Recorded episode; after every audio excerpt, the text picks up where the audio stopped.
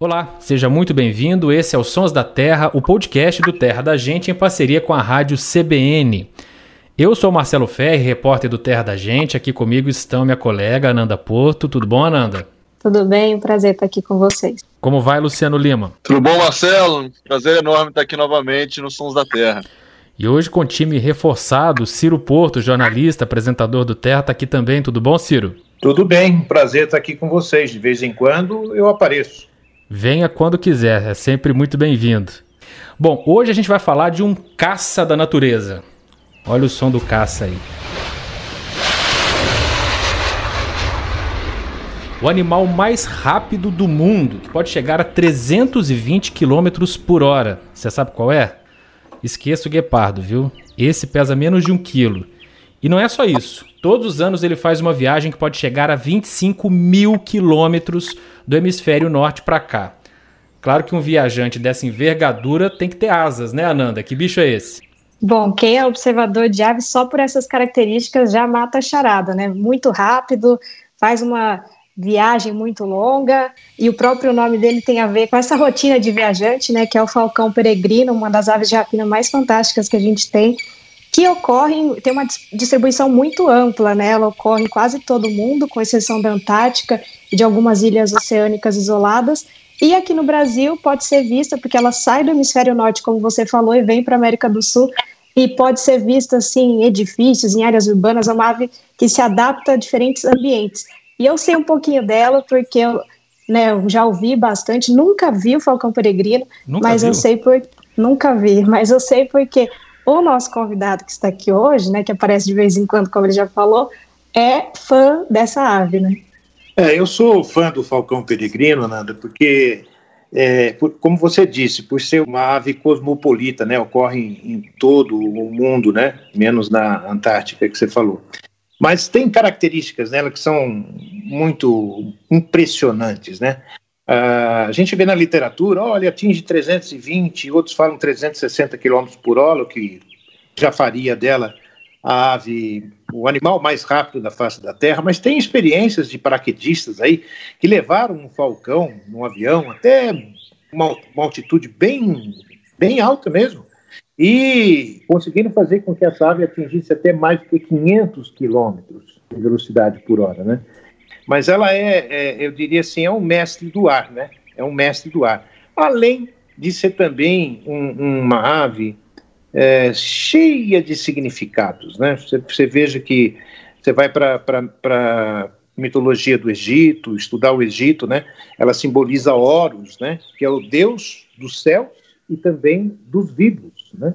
Então era, era como todos os, os, os faraós, né? Eles viam nisso, eles eram considerados filhos de Horus. Né? É, é muito fantástica a história dessa ave, né? E vem aqui só para fugir do inverno e se alimentar, né? Capturam muitas pombas e também andorinhas azuis, que são uma presa que elas também fazem, migram na mesma época do ano aqui para o hemisfério sul, né? E só se reproduzem é, no hemisfério norte. Quando a gente fala que ele voa 320 km por hora ou até mais, isso não é o que a gente chama de voo batido, não é, não é o bater das asas. Ele espreita a, a presa voando, meio que em círculos. Quando ele vê um pombo, ele fecha as asas e ele cai que nem uma bala. Literalmente, ele vira uma bala viva, é, uma é um bala torpedo. de revólver, né? um torpedo, um míssil, o que quer que se chame, e geralmente ele, nessa velocidade, ele abate a presa no choque.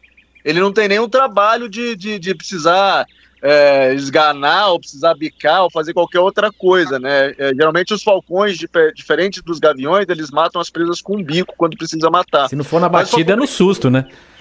Ele não, ele mata no, no, no, tiro, é literalmente um tiro. O pombo nem sabe de onde veio o, o míssil.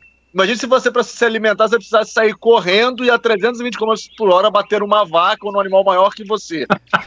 você teria que ter um esqueleto super modificado. E o Falcão Peregrino tem um esqueleto completamente modificado para lidar com a velocidade, com a pressão e com várias outras coisas. Tem que ter um para-choque bom.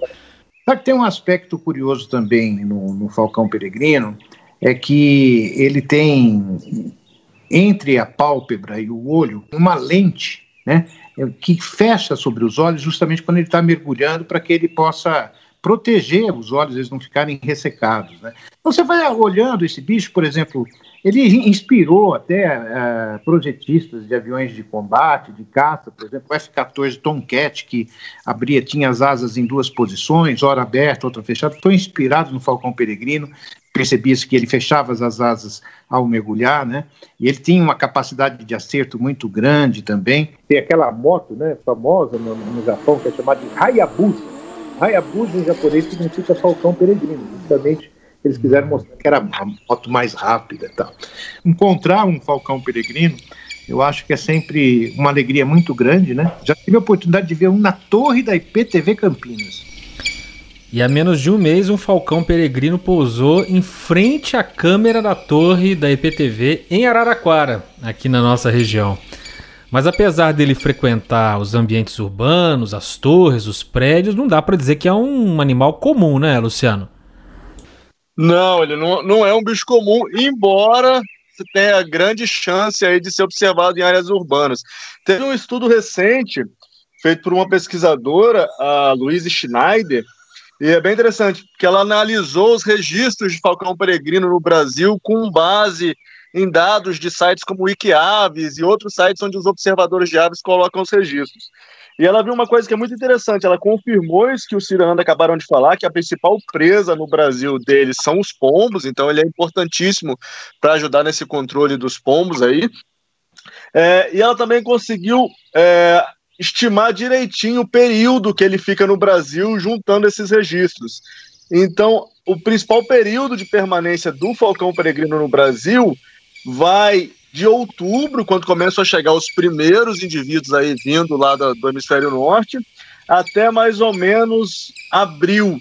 Março você ainda tem uma quantidade boa e até abril, e aí abril eles voltam de novo para reproduzir no hemisfério norte. Eles fazem esse. Estão indo embora bom... agora, então. Exatamente, Fé. Então, quem quiser tentar aproveitar para ver o Falcão Peregrino ainda nessa temporada, a hora é agora. Mas uma coisa assim, essa ave quase desapareceu. Porque nos anos 70 e 80, o pessoal usava muito é, DDT, né? É pra... um pesticida, né? É um pesticida né, pra, pra, na agricultura dos Estados Unidos, principalmente. Hoje é proibido, graças a Deus.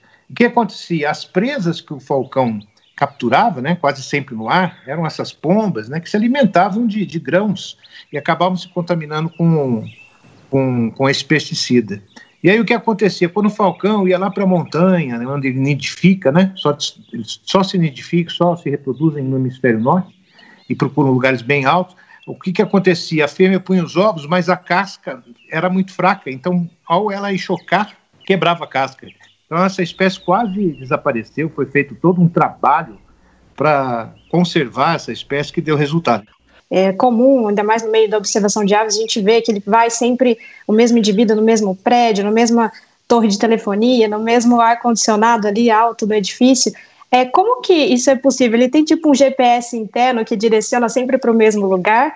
Algumas aves são sensíveis ao magnetismo da Terra, ou seja, tem uma bússola interna no cérebro que elas conseguem se direcionar.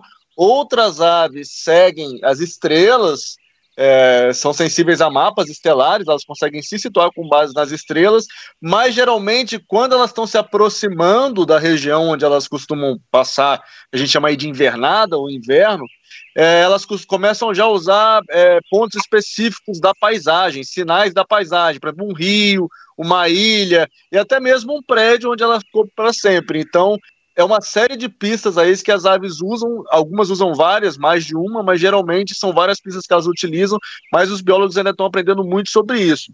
Ô, gente, muito obrigado. Olha, nós vamos colocar fotos do Falcão Peregrino lá no arroba Terra da Gente, para você que ficou aí curioso em conhecer essa ave incrível. Você pode ouvir esse e outros episódios dos Sons da Terra no www.terradagente.com.br ou no seu play de podcasts preferido. A edição e finalização desse quadro foi do Samuel Dias. Ananda Porto, Luciano Lima, Ciro Porto, muito obrigado pela presença aqui e até a próxima. Tchau, gente, até mais. Tchau, tchau, obrigado. E Ciro, seja hum. um Falcão Peregrino, volte sempre aqui no Som da Terra. Oh, com o maior prazer, com o maior prazer. Que só não vou conseguir voltar tão rápido, mas eu volto. Estaremos esperando.